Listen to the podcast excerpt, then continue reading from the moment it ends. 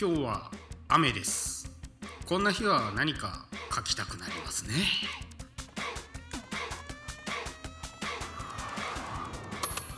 はいどうも隣のたわごとです。中曽根でございます。えっ、ー、とこんな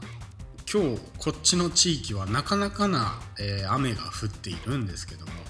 えー、いいですよね。雨音ってなんかこう気づいたら時間経ってたりしますよね。聞いてるとね。えー、私はどっちかというと雨の日が好きなんですけど。まあこんな日はなんだか紙に触れたくなるんですよね、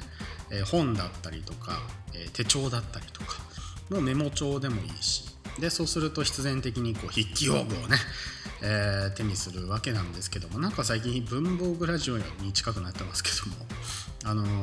それでねなんか昨日もちょっとパラパラ降っていたのでちょっとなんか書いてみるかと思って。で前回お話しした200字帳をですね開いてですね1ページ目ですよ。何書こうかなと思って。で、とりあえずノート1ページ目は綺麗に書く派の、えー、にわかの中曽根なのでまあなんかなんかこう過去に誰かが言った名言でも書いてみようと思って。で山本関西さんの、えー、未来には前例がない」っていうあ違うわ。未来に前例はないっていう山本関西さんの言葉があるんですけど、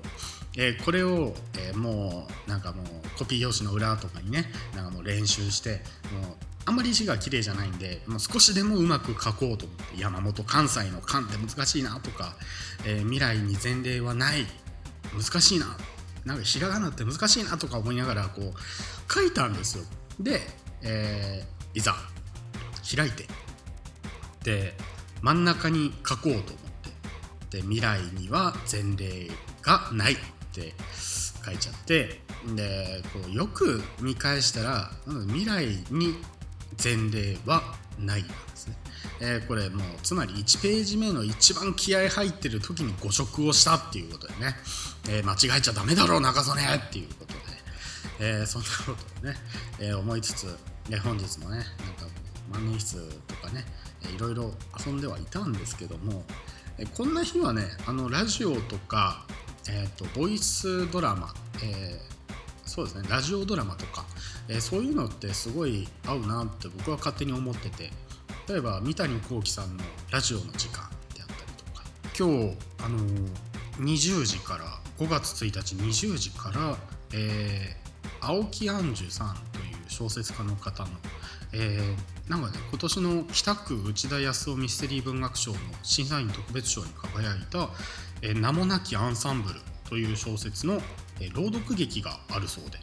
え、私あの青木杏樹さんはですねあのノートっていうソーシャルネットは SNS の、えー、コロナで大切なものをなくしましたっていう、えー、記事を読んでですね非常にあの繊細で素晴らしい、えー、言葉を紡ぎ出す方だなと思ってツイッターフォローさせていただいていたら今日あの名もなきアンサンブルを朗読劇にするとツイキャスってやつでやるらしいんですけどでまあ私ツイキャス登録しましてあとは、えー、20時になるの午後8時になるのを待つだけ。っていうことでね、えー、ちょっとねなんか久々にこううちのアンプにつないでねちょっといい音でスマホからえーつないで聞いてみたいななんて思うんですね。えー、朗読劇朗読劇っていうかねそういうラジオとかってすごく想像力豊か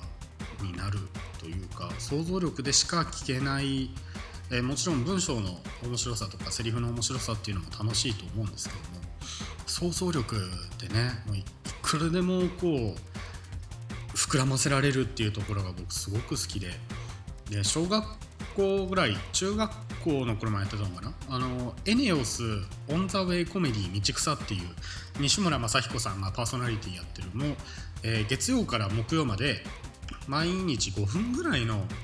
1, 1回5分ぐらいの話を週4日で完結させるっていうえのがもう毎週1話ずつっていうか毎週1つの物語をやっていくっていうもうすっげえなこれ番組っていうのがあるんですけどもうそういうのでやっぱりラジオドラマっていうのに触れてたんでしょうね。もう録音して MD に録音して聞いてましたから。もうすごくそういうのが好きで。だから今夜の、えー、ラジオドラマっていうのもあ朗読劇っていうのもすごく楽しみであって。意外と朗読劇って人生で過去1回ぐらいしか見たことないので久々にそういうもうましてや音だけの朗読劇ってこう初めてなのですごく楽しみにしているっていうことでね、えー、本日は、えー、雨の日ということでなんか音にまつわるね、えー、お話がなんとなくできたような気がするので できてないかもしれないですけど。でね、えー、よかったらこの後20時から、えー、ツイキャスで「名もなきアンサンブル」という、えー、作品が朗読劇で、えー、読まれるそうなので、えー、お時間のある方っていうか青木杏女さんのね、えー、ノート1回あの読んでみるとねあのすごい感動して投げてきますので あの素晴らしいと思います、えー、ですので、えー、今日の朗読劇も非常に楽しみにしている。中曽根でした。いやもう本当に人気になってきたねなんかね。あの聞いてくれてる人ありがとうございます、えー、そしてですねあのなんかもう流し聞きでいいからもう毎回言ってますけど流し聞きでもいいので何か生活の中にね、えー、隣のたわごとのたわごとがこうたわごとで終わるような未来が来ることをちょっと願いつつね、えー、ちょっと流し聞きしていただけるだけでもありがたいなと思うので、えー、よろしくお願いします。と、えみんなでね、え命大事にって感じでね、え耐えましょう。いろいろ耐えましょう。生きていきましょう。ということで、え、隣のたわごとお相手しましたのは中曽根でした。ありがとうございました。